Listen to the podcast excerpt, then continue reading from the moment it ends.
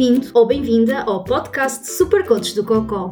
O meu nome é Vera Gomes e tenho colite ulcerosa. Por aqui falo sobre o karma de conviver com as doenças inflamatórias do intestino e de aventuras que nos fazem chegar a velhinhos com histórias para contar que começam por foda-se, houve uma vez.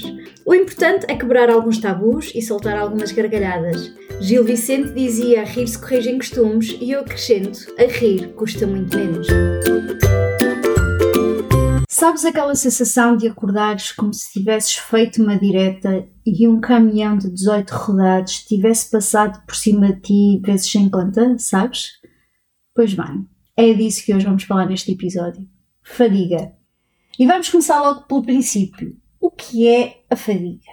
Muitas pessoas com uma forma de doença inflamatória do intestino sofrem de fadiga, que pode ser descrita como aquela sensação de estar em modo de direta há uma semana mesmo que tenhas tido grandes noites de sono repousante. É aquela sensação de cansaço constante, falta de energia, um sentimento de exaustão que não alivia, nem com descanso, nem com noites bem dormidas. E não é a mesma coisa que aquele cansaço que possas sentir depois de uma atividade mental ou física. Nas pessoas com doença inflamatória do intestino, esta fadiga pode ser física, como uma falta de energia ou força, como pode ser mental, a falta de motivação, concentração, dificuldade em permanecer desperto, ou então, se estiveres naqueles dias assim a jogar para vinco, as duas coisas, fadiga física e fadiga mental, tudo no mesmo dia. E qual é que é o pior no meio disto tudo? É que é difícil de prever quando vais ter um dia mal de fadiga e pode variar até de um dia para o outro, ou então surgir assim de repente no meio do dia sem qualquer aviso prévio. É como se estivesses a andar para entrar num prédio envidraçado, todo seguro de ti e pimba, espetas-te contra o vidro que nem deste conta que estava ali.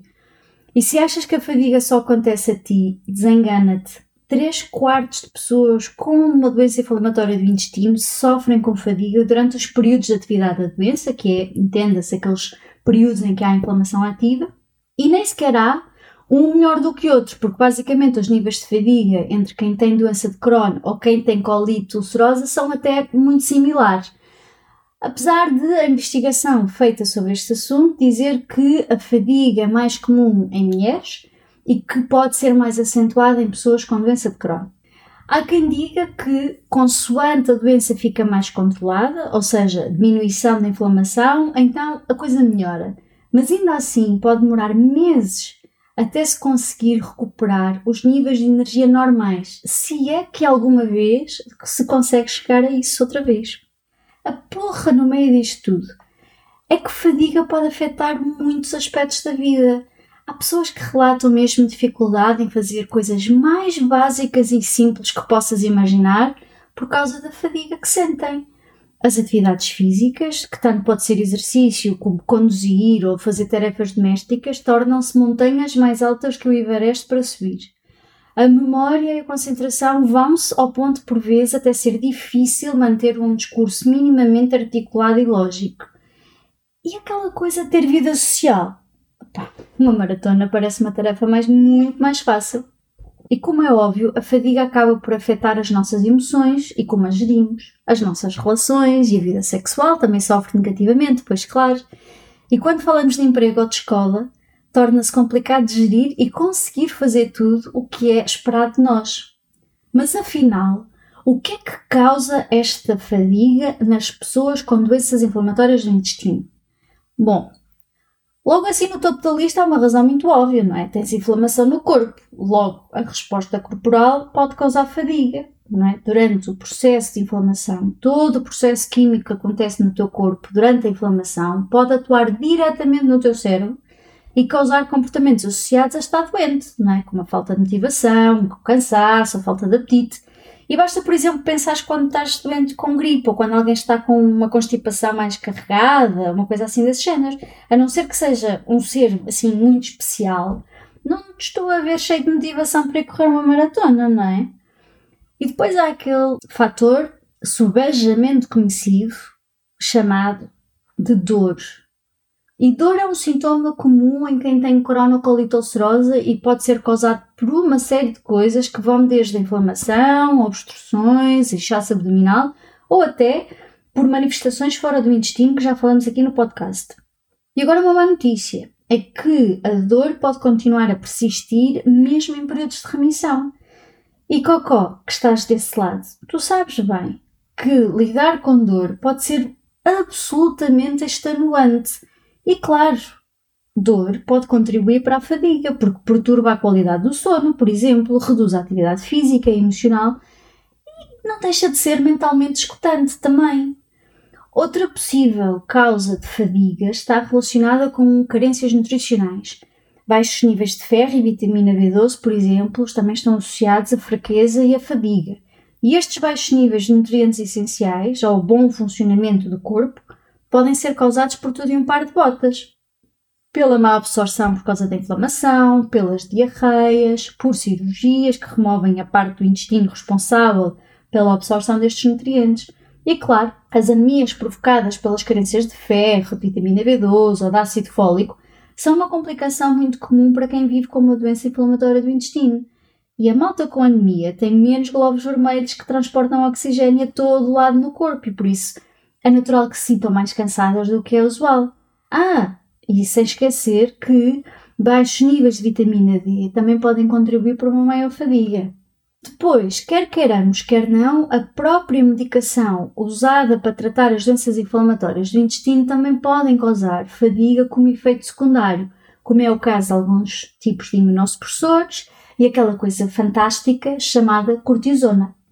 E no caso de pessoas com doenças inflamatórias do intestino que também precisem de outros medicamentos como antidepressivos, também podem ter fadiga como um presente extra. E se achas que a lista de possíveis causas para a fadiga chegou ao fim, nada disso. Além da fraca qualidade do sono que já mencionei, podes juntar mais fatores como a tua alimentação, o estar acima ou abaixo do teu peso ideal, teres outros problemas de saúde e até e até as condições meteorológicas adversas. Ah, pois, também influencia. E até a falta de compreensão e de apoio de quem te rodeia. Tudo isto pode levar a que tenhas uma fadiga descomunal e nem sempre há uma razão evidente para simplesmente sentires fadiga. Mas depois de isto, de isto tudo, vamos focar-nos no que podemos fazer para lidar com isto e tentar aliviar esta coisa da fadiga. Primeira coisa a fazer é conversar com o teu médico sobre o que sentes e que ele verifique se a doença está ativa, se tens carências nutricionais e quais. Se a doença estiver ativa, já sabes que provavelmente será necessário ajustar o tratamento. Quer estejas em remissão ou não, se tiveres carências nutricionais, bom, poderá ser necessário fazer suplementação para resolver a situação ou pelo menos para ajudar. Se sofres algum tipo de doença mental, como ansiedade, depressão ou altos níveis de stress, é a altura de pedir que te reencaminhem por uma consulta de psicologia ou psiquiatria para teres apoio nesta área. Até porque Terapia cognitiva comportamental, um tipo de psicoterapia, pode ajudar a lidar com este tipo de situações no geral e pode ajudar-te a ter maior qualidade de vida. Se são os níveis de dor que te massacram, então tenta ver com o teu médico possíveis estratégias para agir e que podem passar por outras coisas que não necessariamente medicamentos. Existe também alguma evidência que o exercício físico pode ajudar a reduzir a fadiga a médio prazo, ou seja, músculos mais fortes e trabalhados ajudam a aguentar melhor todo e qualquer esforço físico, por mais insignificante que pareça. É claro que no dia em que fazes exercício e no dia a seguir até podes pensar de forma diferente, mas tens sempre que pensar a médio e longo prazo e ver se a tendência é positiva. O segredo é em ter o equilíbrio certo entre o não morreres logo ali durante um treino e conseguires ainda assim fazer alguma coisa a seguir. E por último, algumas dicas para gerir a fadiga no teu dia a dia.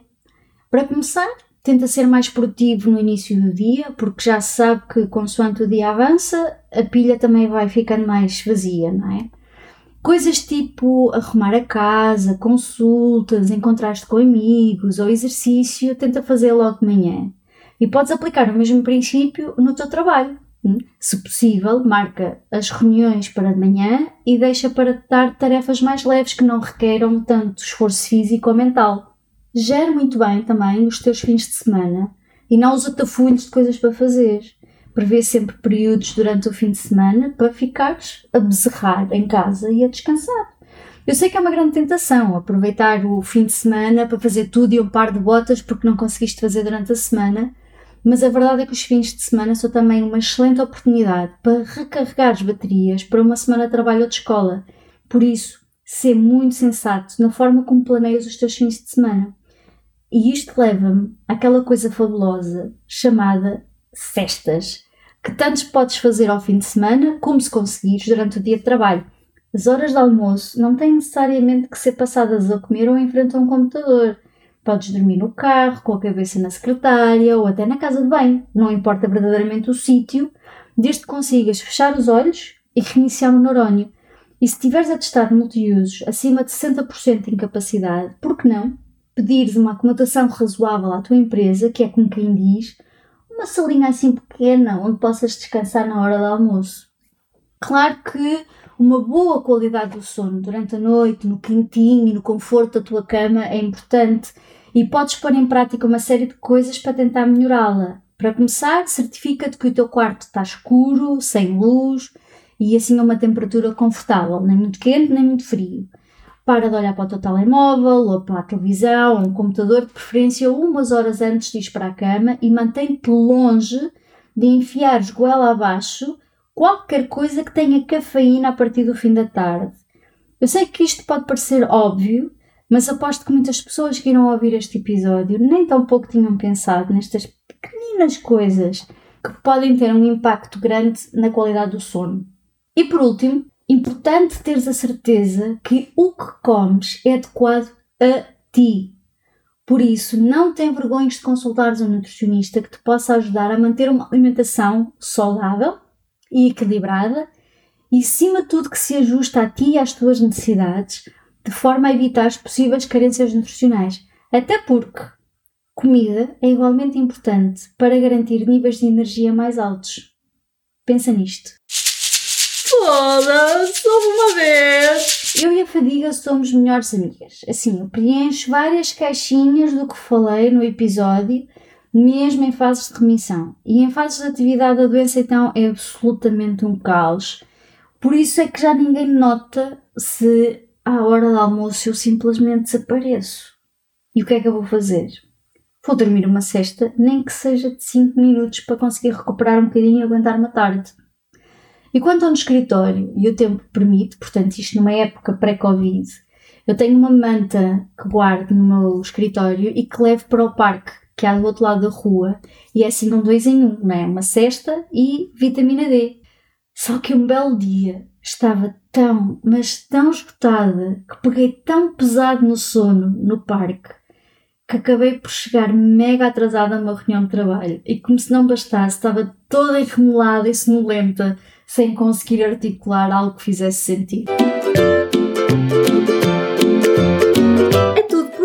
Se gostaste do que ouviste ou achaste interessante, se esboçaste um sorriso ou soltaste uma gargalhada, então está na hora de seguires os desígnios do Buda e envia-nos uma mensagem e que Buda do Cocó esteja contigo.